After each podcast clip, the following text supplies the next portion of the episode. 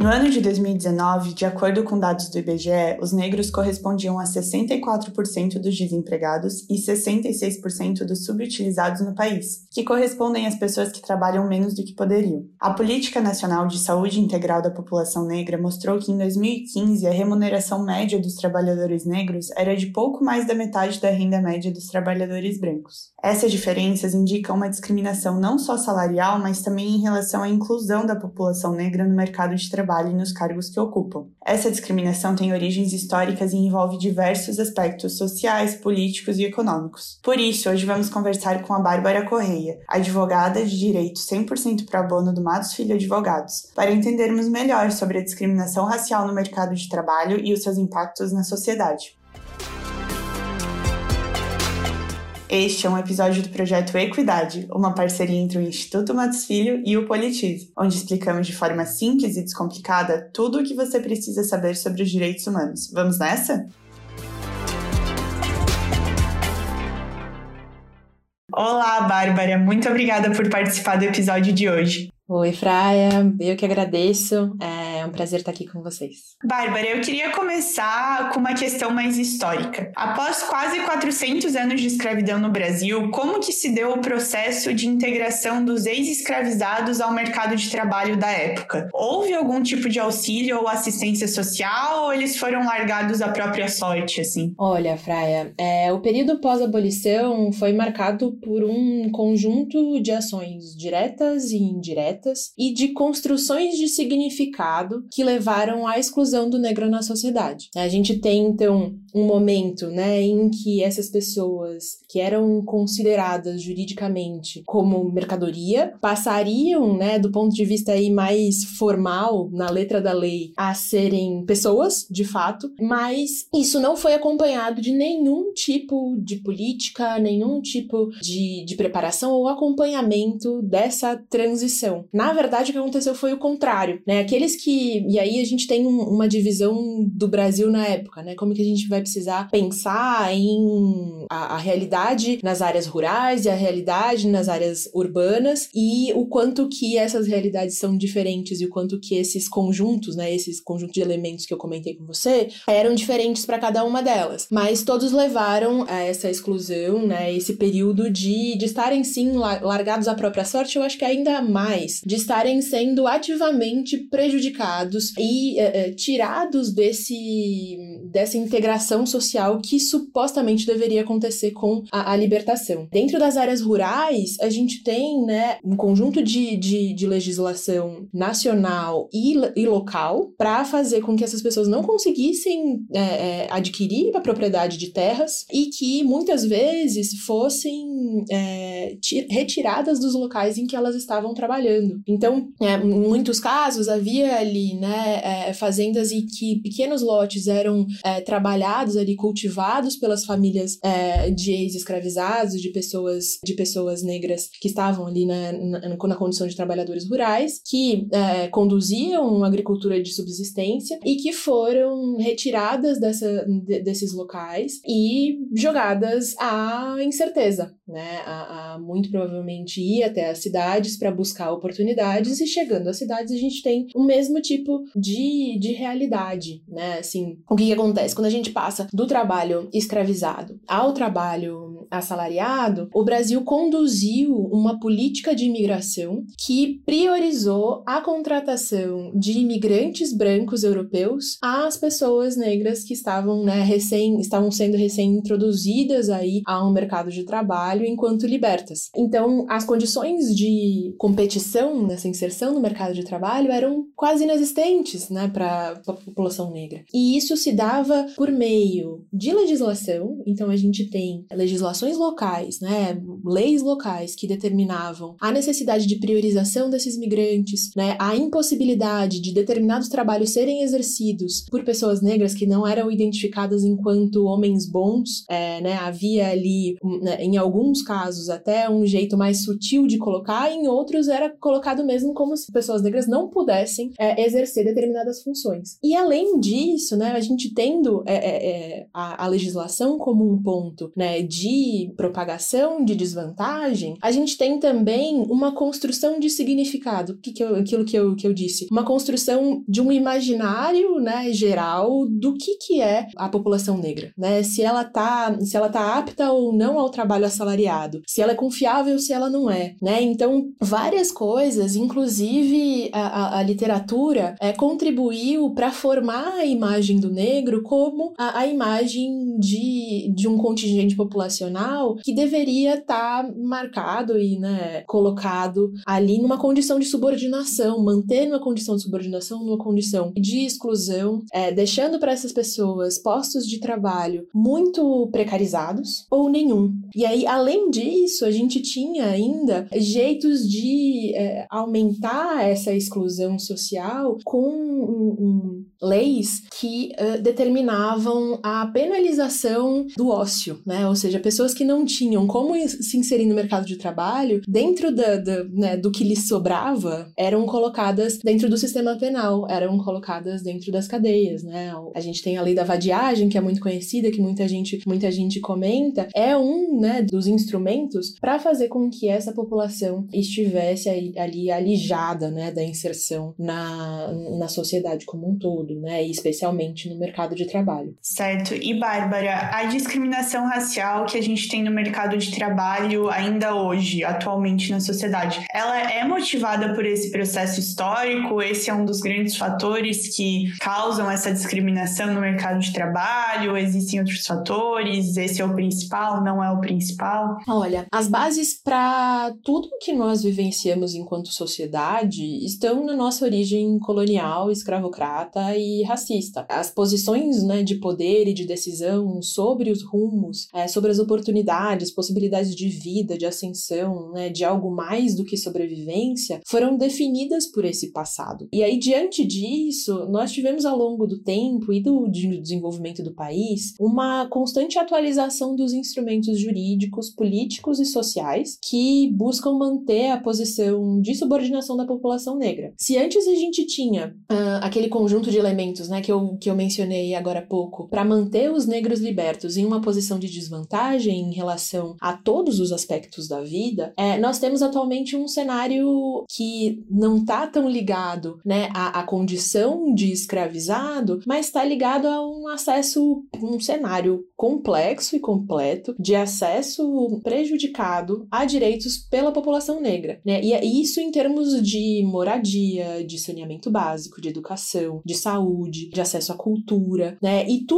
isso influi no acesso ao mercado de trabalho. Tudo isso, né, é, é, de alguma forma determina que as condições de competição com profissionais é, que de outras etnias, né, de outras cores, que têm uma outra realidade, que vivenciam uma outra realidade de acesso a direitos, sejam completamente né, prejudicadas. Então, a gente né, tem aí condições sociais que foram se, se atualizando né? Assim, o resultado é o mesmo, né? Mas os elementos foram se atualizando ao longo do tempo. E, e aí, além disso, a gente também tem uma atualização desse imaginário social que eu mencionei na nossa última pergunta, que agora não mais associa os negros à, escraviza à escravização necessariamente, mas a uma condição de subalternidade. Há postos de trabalho que são postos de trabalho de menos prestígio social, é, funções que não envolvem necessariamente uma formação acadêmica formal, né? E, e, e, por isso são menos remunerados, né? E aí, por todas. Acho que é muito por isso, né? E aí eu uso um exemplo meu, que eu, enquanto mulher negra e advogada, e muitas das minhas colegas, né, que têm a mesma condição que eu, é, e a mesma profissão que eu, fomos, né, identificadas em várias oportunidades como réis ou partes dos processos nos fóruns por juízes, promotores, desembargadores, é, ou outros funcionários dos fóruns que não conseguem cogitar,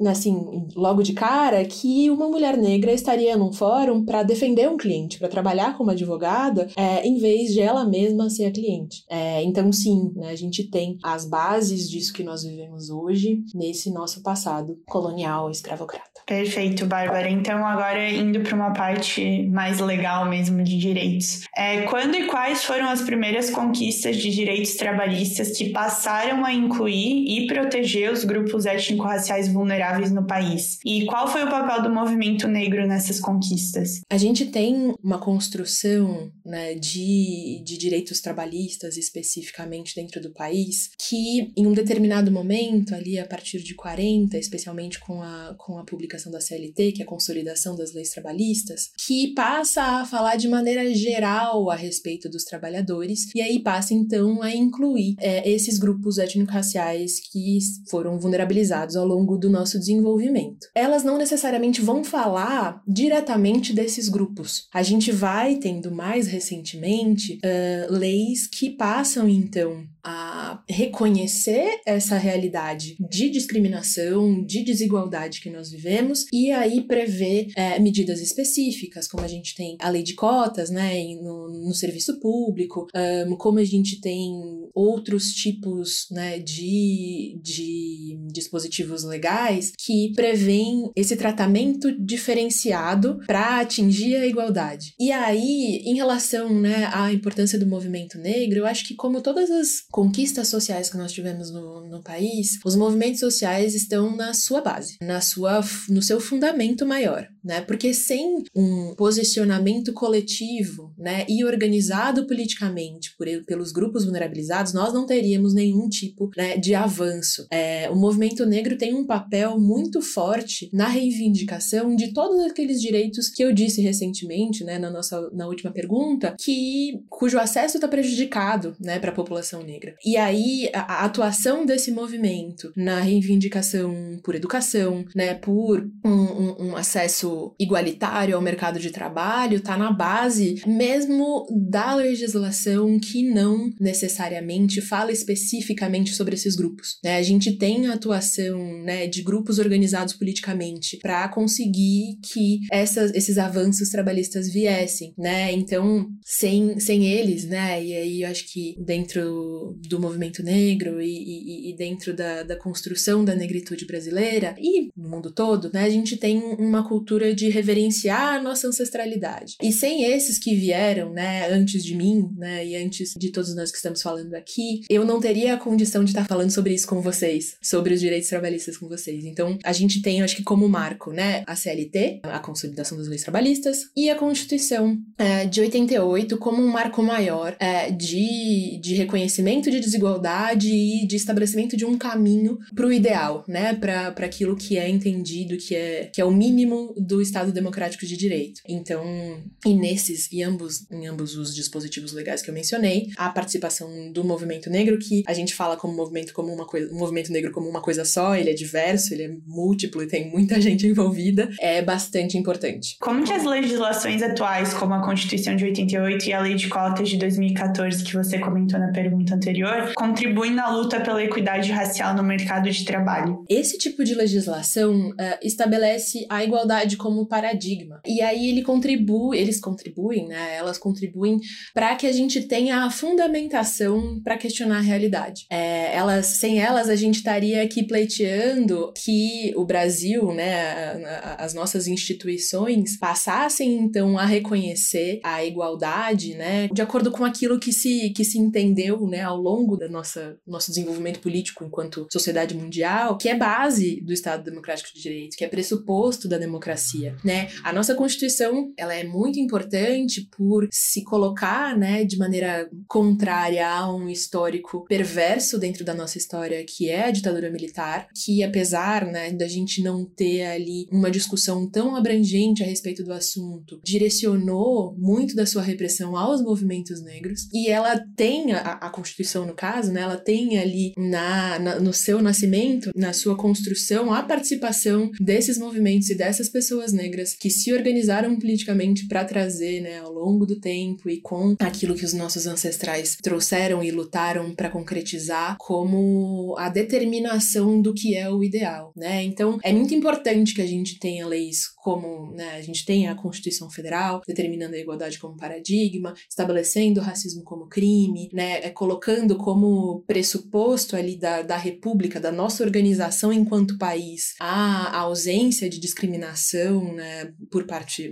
do ponto de vista de raça, mas entre todos os outros eixos né, de subordinação que a gente fala, ou marcadores, da, aí, marcadores sociais da desigualdade, e as leis subsequentes tomam a, a Constituição como base para estabelecer e aprofundar aquilo que a gente vê como necessário, né? Então, a lei de cotas é né, uma política afirmativa que reconhece essa, essa situação de desigualdade entende que é necessário né, estabelecer parâmetros para parâmetros objetivos e destinados, né, diretamente destinados para resolver o problema, né, parte do problema, porque o problema é muito maior, o racismo é uma coisa muito grande. Assim como a gente tem o Estatuto da Igualdade Racial, é, a gente tem também outras leis, né, menores e que vão se direcionar a outros aspectos da vida que não necessariamente o mercado de trabalho, é, que colocam ali o fundamento para nossa, para as nossas reivindicações, para a gente falar, olha, se isso é o ideal, a realidade está indo no caminho caminho contrário, né? E a gente precisa adequar, a gente precisa achar os meios de implementar aquilo que nós, enquanto sociedade, né, os nossos representantes, colocaram em papel que é necessário para que a gente esteja é, em harmonia, para que a gente viva de acordo com o que é, entendemos como necessário, né, como base do nosso, da nossa democracia. E agora incluindo também a questão de gênero, como que a discriminação racial afeta a situação das mulheres negras no mercado de trabalho? Bom, é, como eu disse, a gente vive numa sociedade que é estruturalmente racista e machista. É, e isso determina que a vivência de pessoas identificadas com qualquer um dos eixos de, de subordinação, como a gente diz, né, ou é, com esses marcadores sociais, é, sejam mulheres ou sejam pessoas negras, dentro desse grupo que a gente está falando, que é uma vivência marcada por desvantagens em relação àqueles que são identificados com a norma. São pessoas brancas, homens, né, em, em, geral. E aí, quando a gente tem uma sobreposição desses eixos, a gente vê uma intensificação dessas desvantagens, fazendo assim com que é, as mulheres negras estejam submetidas a uma situação de extrema precariedade dentro do mercado de trabalho. É, isso porque, né, se a gente vê né, os efeitos do racismo dentro, dentro do mercado de trabalho, como a dificuldade de acesso né, aos, aos cargos, as diferenças salariais é, entre pessoas exercendo a mesma função. Um, se a gente estiver falando também sobre dificuldades de ascensão na carreira e desenvolvimento de carreira, isso tudo é ainda mais intensificado quando a gente tem dois eixos de subordinação sobrepostos. Ou seja, se a gente está falando de mulheres negras, elas, né, ali a gente tem dados até a respeito disso, que indicam que mulheres negras recebem, é, é acho que 135% a menos no salário do que homens brancos. É muita coisa, né? E não dá para negar que a gente tem uma, uma questão estrutural nisso. Essas pesquisas que vêm sendo produzidas ao longo dos anos por muito tempo indicam que é, é, né, isolam outros fatores. Né? A gente não está falando de, de competência ou não, a gente está falando sobre uma estrutura né, que baseada em compreensões racistas e machistas a respeito da qualidade do trabalho dessas mulheres ou quanto que esse trabalho vai ser precificado, quanto que elas vão receber pela mesma função desempenhada, às vezes desempenhada de, de maneira melhor, né? Então, é isso, assim, né? A questão de gênero se, se junta aí à, à discriminação racial, fazendo com que mulheres negras estejam, a gente fala, né, no, na base da pirâmide aí da discriminação. E se a gente tá falando aí, né, de, de interseccionalidade, que no fim é, é, é esse o assunto, a gente pode ainda ir além, né, e falar que se houver questões como identidade de gênero e orientação sexual associadas a esses eixos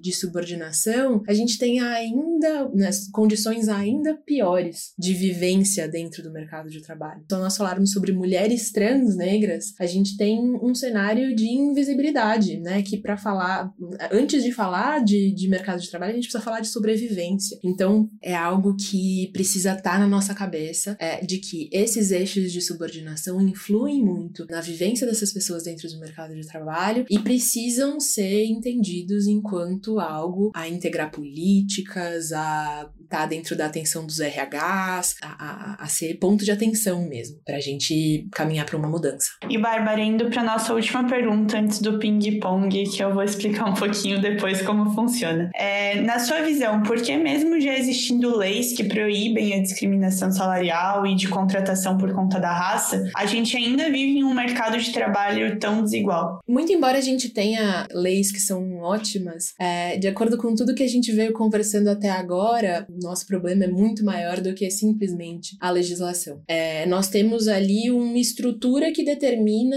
a, que a população negra esteja nas estatísticas de vulnerabilidade de maneira muito maior do que a população branca, muito maior mesmo, muito além até da, da nossa composição populacional. E isso faz com que a, a, a resolução do nosso problema, a resolução da desigualdade racial, a resolução do racismo passe por muito mais do que somente a atividade legislativa, né? Ou a, a aplicação das nossas leis. É, é preciso que é, a gente compreenda que a nossa vivência cultural, política, social, econômica reconheça que o racismo é seu pressuposto, está dentro das suas estruturas e se direcione para mudar essa realidade. E aí isso vai passar, é, claro, né, por reivindicar que essas leis sejam aplicadas, porque elas são ótimas, elas são necessárias, mas também vai ser necessário que a gente empreenda ali um caminho maior de mudança, né? Eu acho que uma estratégia combinada de vários tipos de ações para que isso mude. Então, o que eu acho, né, em relação a isso, especialmente em relação a essa pergunta, é o problema é muito maior do que o que as leis podem alcançar, né? Então, elas são importantes, elas são necessárias, mas é preciso muito mais do que somente uma determinação